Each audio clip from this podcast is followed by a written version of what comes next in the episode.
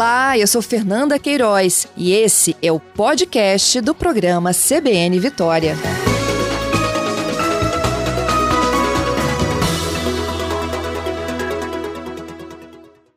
Todo mundo já ouviu falar no ácido acetil salicídico, popularmente conhecido como aspirina. É antitérmico, anti-inflamatório e também era muito usado por adultos como anticoagulante. Tinha como objetivo aí, muitas das vezes, né, era utilizado como até prevenção a casos de AVC, arteriosclerose, entre outras coisas mais. Até que um estudo novo, publicado numa revista da Sociedade Europeia de Cardiologia, colocou uma interrogação nessa história toda. Quem vai nos contar isso melhor é o médico cardiologista Eduardo Castro. Bom dia, Eduardo. Bom dia, Fernanda. Prazer enorme estar aqui com vocês de novo. Bom dia a todos os ouvintes da CBM. Eu é que agradeço a sua disponibilidade sempre de conversar conosco ao vivo. Eduardo, é, há mesmo, de fato, comprovada essa ineficácia? Não, na verdade, a, é, até o estudo é, é, é ele chama atenção para um detalhe. É, é um banco de dados grande, né, feito na, é, na Europa, em que os autores tentam é, levantar hipóteses com relação a, a, esse padrão de risco. Na verdade, a aspirina tem uma história muito interessante, assim, em termos de uma coisa que é comum na medicina, a gente transpor uma ideia para uma situação. Já que funciona em tal coisa, deve funcionar aqui também. E, e tudo em medicina, é, quando existe benefício, existe um risco. É, e essa balança é sempre é, ganha o lado que pesa mais. Então, o tratamento da, com aspirina, né, para prevenção de eventos cardiovasculares em pessoas que já tiveram algum evento ou naqueles indivíduos de muito alto risco, continua sendo uma indicação inquestionável. Indicação que a gente chama a graduação das indicações, elas é indicação classe 1, é, quando há um conjunto de evidências muito forte é um A, aquilo que, que, que é, é, recomendado assim, é fortemente recomendado. Um B, aquele que tem um, um trabalho grande, mas não tem uma, um conjunto de trabalhos fortes. Dois, quando já fica mais opinião especialista. Dois B, aquele que assim, olha, não, é melhor não fazer. E ah. três, aquilo que é recomendado você não fazer. Então, para prevenção em pessoas que já tiveram infarto, que têm aterosclerose conhecida como algum entupimento na artéria da carótida ou da perna, e aí não basta ver a placa, tem que ser aquela pessoa que teve sintomas. Ou as pessoas que já tomaram, já tiveram um infarto, ou é, é uma placa de carótida que, que foi sintomática, esse continua sendo a indicação 1A, é inquestionável. Com relação às pessoas que não têm um evento cardiovascular é, prévio, ou seja, um indivíduo de 50 anos de idade que, que tem é, hora que a gente vai calcular o risco dele, eu calculo o risco, o risco dele dá um risco alto de um evento cardiovascular em 10 anos. Então, até 2018, havia a recomendação. Em 2018, saem três trabalhos muito importantes que avaliam esse cenário. Esses trabalhos, é, eles avaliaram, primeiro, o uso de aspirina em pessoas de risco intermediário é, é, de, de um evento cardiovascular futuro, Tá? Ah, é um trabalho que 12.500 pacientes, metade tomou aspirina, metade não tomou. Havia um muito, muito bem desenhado, ou seja, quem estava tomando e quem estava dando o remédio não sabia o que era, e provou que não havia benefício nesse grupo de risco intermediário. Isso hum. já levantou a pulga atrás da orelha. Aí eles fizeram um trabalho em pessoas eh, em idosos, em pessoas que tinham mais do que 70 anos de idade. Eles randomizaram aí, fizeram dois grupos 19.100 pacientes, para avaliar se o uso diário de aspirina, porque também tem a história que a aspirina poderia prevenir câncer de colo. Além de eventos cardiovasculares, também tem esse propósito. Então, a, a pergunta nesse trabalho com idosos era: é, as pessoas poderiam viver mais, com melhor qualidade de vida, menos desabilidade, presença de Alzheimer, é, é, fratura, queda ou evento cardiovascular, se usasse aspirina diária? Esses pacientes foram seguidos durante sete anos e meio e também, de novo, não houve diferença. Aliás, um leve aumento do risco de sangramento no grupo que estava tomando aspirina. Lembrando que, nesses casos, estou falando só de pessoas que nunca tiveram um evento sintomático. Entendeu? Então, e o terceiro trabalho é, usou esse, esse modelo em diabéticos que aí realmente já começa a ficar mais interessante, porque para nós da cardiologia, falou que é diabético, você tem, o paciente tem um risco alto de evento cardiovascular, sempre. Não importa mais o resto, ele sempre tem um, um risco alto. E aí, quando ele faz teste dos diabéticos, ele vê que não há também benefício em dar. Opa, peraí. Então, na prática, eu estou entendendo que, seja porque com o avanço de outros tratamentos na medicina, com o avanço do tratamento de diabetes, com o avanço do remédio de colesterol, com a prática de atividade física mais sedimentada, eu consegui reduzir o risco dessas pessoas para um valor abaixo, na qual a balança, que tendia para o benefício da aspirina, agora não tende mais. Ou seja, hoje eu dar aspirina pode até prevenir eventos, mas eu vou causar mais complicações por hemorragia do que benefício. E esse grupo de pessoas de risco intermediário, até um pouco alto como é o diabético, mas diabético não complicado, ele vai ter uma taxa de eventos por ano, ou seja, uma pessoa a cada 100 pacientes vão ter um evento é, cardiovascular ao ano, tá? É 1%, 1,5%. Já os pacientes que tiveram angina ou princípio de infarto, mesmo que não seja algo grave, a taxa de evento em um ano vai para 10%, ou seja, aí é um grupo totalmente diferente. O risco dele de um outro evento se torna muito alto, o benefício da aspirina se torna gritante. É, é, então, o, trabalho, o problema desse trabalho, você citou, e que tem feito muito burburinho na cardiologia mundial, Verdade. é porque ele, ele, ele faz, ele faz uma, ele, ele gera um anúncio. Eu falo que o errou o editor da revista ao aceitar que o cara é, usasse desse, esse, é, essa, digamos, esse slogan, o, o, título do trabalho fosse dessa forma, porque nenhum trabalho que não é randomizado, que você pega um registro de dados, peguei o banco de dados da, da, da Unimed, por exemplo, vou citar um exemplo, e fui lá ver e aí que o cara estava usando aspirina sangrou mais. Por que, que ele estava usando aspirina? Quem que era o clínico que estava avaliando esse paciente que decidiu falar, esse aqui não precisa, se ele não precisa, ele tem menos problema. Então, ele pega um, um, um, banco de dados e faz uma análise retrospectiva e lança. Só que ele faz, né, nesse cenário, ele chama atenção não para o nosso receio de sempre, que é a ocorrência de sangramento. Ele fala que, olha, está aumentando a insuficiência cardíaca, que é algo para nós complicado. A insuficiência cardíaca, eu falo, pensando no coração como se fosse uma, uma casa, é como se você pensasse que a, o entupimento nas artérias fosse o encanamento o sistema elétrico, né, a arritmia, fosse o sistema elétrico da casa. O alicerce da casa, a base dela é o músculo. Então, quando você fala que está aumentando a insuficiência cardíaca, você está falando para mim que é, a, a doença está causando mais lesão, mais problema na estrutura. Peraí, tem um, um negócio errado. Mas, é, eu, para mim, é, é, um, é, metodologicamente falando, o estudo ele chama a atenção das pessoas para algo que é, que é importante, que é a prevenção primária temos que virar a ficha. Não é mais para usar sistematicamente em todas as pessoas em prevenção primária, que é aquele cara que nunca teve um evento, não tem dor no peito, não tem angina.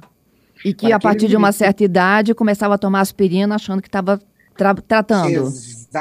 Olha, eu, eu formei em 2004 e para mim era assim, era categórico, era inadmissível imaginar que o indivíduo, quando eu calculo o risco, porque essas terapias de prevenção, seja remédio de colesterol, seja aspirina, elas, elas, elas não, se, é, não é para aplicar porque você tem 50 ou 70 ou 80 anos, é para aplicar baseado no risco cardiovascular. Então, existe uma calculadora é, que a gente vai aplicar, calcular esse risco baseado em vários fatores. Ah, o cara tem um risco alto, é inadmissível eu não prescrever remédio de colesterol e não, não prescrever aspirina.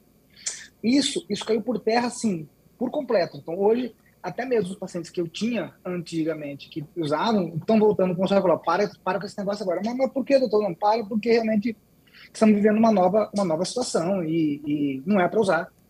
Embora eu saiba que você não usar, você tem risco de ter um evento, mas proporcionalmente falando, eu estou te oferecendo mais risco do que benefício nesse momento. Então, para de usar o remédio.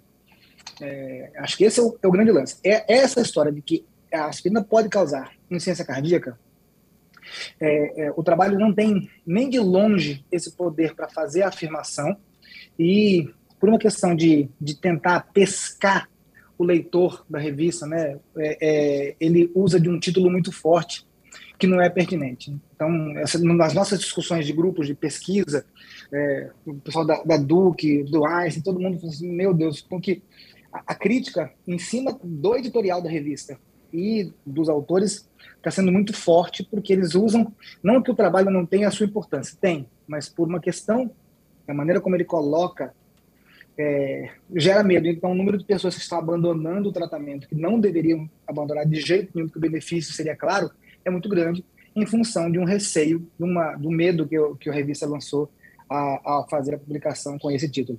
De que a aspirina pode levar à insuficiência cardíaca. Exatamente. Uhum. Agora, qual o papel da aspirina? Aí, é, é, tipo uma vassourinha, assim? Vai varrendo as impurezas? Olha, você imagina, imagina que a, a, o, o, próprio Elois Alzheimer, né, o, o, que descreveu a doença do Alzheimer, ele falava que a doença era uma doença vascular. Com a mudança da, com a, o avanço de água encanada, vacinas, a partir da década de 30, a gente sai de uma expectativa de vida de 35 anos para quase 80 anos agora, onde impacta muito a doença cardiovascular nesse, nesse estágio que a gente vive. E aí, o detalhe é que a parede dos nossos vasos são como se fosse uma calçada portuguesa. Hum. À medida que você tem algum fator, ou inflamação crônica, seja por uma doença periodontal, seja porque tem muita gordura visceral, porque, come, é, porque não dorme à noite, porque é, é, o estresse que faz você abandonar é, boas práticas de saúde, essa inflamação faz com que essa calçada portuguesa, essas placas, que são a, a parede do, do, dos nossos vasos, fiquem mais frouxas. Essa ali pode infiltrar gordura e tudo mais e levando. A hora que rompe uma, uma placa dessa, uma, uma, uma célulazinha dessa é, rompe, você pode é, desencadear um processo de trombose aguda. Então, a aspirina bloqueia exatamente essa via é, capacidade de formar um plug ou uma placa de plaqueta, uma, um coágulozinho em cima de um, de, um, de um buraco que você causou na pista porque havia inflamação crônica. Então, ele tem uma ação importantíssima. Tratar infartos sem aspirina é impossível, é, é inadmissível, não é sequer ponderado. Então, é, é, é, o tratamento padrão ouro, isso não se discute sob nenhuma hipótese porque ninguém compete com a aspirina. Tem todos os outros anticoagulantes que agem em outras vias da plaqueta, da, da dessa célula, que é importante, uhum. mas a aspirina age sozinha, numa via chamada de tromboxana 2. Então, a hora que ocorre uma, uma, uma, uma pequena lesão, essa tem expressão de um fator que vai formar coágulo, ela impede essa formação primária. Como é uma medicação que se considerava de baixíssimo risco, né, de complicações ou de eventos anuais, pô, então vamos dar para todo mundo. Só que na realidade, quando a gente coloca na ponta do lápis e começa a fazer, fazer os trabalhos de forma correta, randomizados, é, eu que estou dando remédio, o paciente está tomando, tem um comitê de adjudicação, ou seja, um grupo totalmente independente vai receber os dados para falar realmente foi infarto, não foi infarto. Essa análise vai ser feita de forma independente por um grupo é, é, à parte e, e, você começa a ter crescer a evidência de que, ó, tudo bem, tratar infarto, um cara que tem um risco de morte iminente enorme, de aspirina, não tenha dúvida. Para esse indivíduo de 50 anos chega no seu consultório e fala, doutor, eu, eu tenho conta para pagar, eu quero trabalhar, eu não posso ficar parado, eu sou, eu sou um cara produtivo para a sociedade, e, e aí, não toma aspirina, porque para prevenção primária você não vai ter benefício. Eu estou te agregando mais risco que benefício. Entendido. A priori, a, as recomendações é, atuais são essas.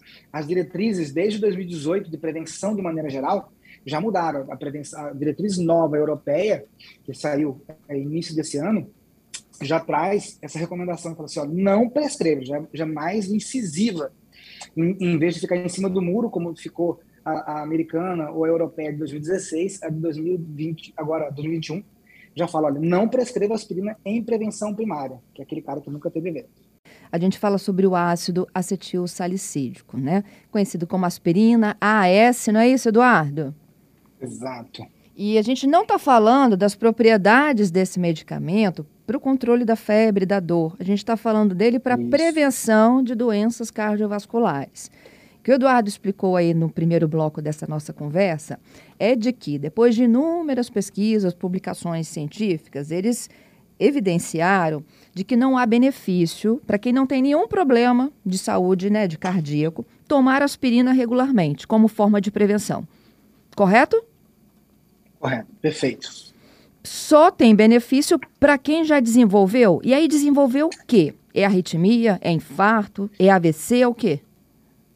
E teve o que a gente chama de evento aterosclerótico, que é ou um evento, um AVC, ou um ataque isquêmico transitório, que é aquele princípio de AVC que uma hora volta ao normal. Quem teve angina, infarto, é, ou um, um, uma, uma, um entupimento uma artéria da perna, aquele cara que sai para andar, começa a caminhar, dói muito a perna e tem que parar, levantar a perna. Então, essas pessoas que têm eventos é, relacionados a, a, a, essa carga, placa de colesterol aumentada, que teve sintomas, então é o, é a gente chama isso de prevenção secundária. Ele já teve um evento clínico, ou seja, teve que abordar, independente de ter que tratar com, com angioplastia, cirurgia ou só medicações, mas enfim, ele foi sintomático e, e aí esse cara, assim, esse tem um, um benefício claro e extremamente é, é, é indiscutível no uso é, indefinido da aspirina. Uhum.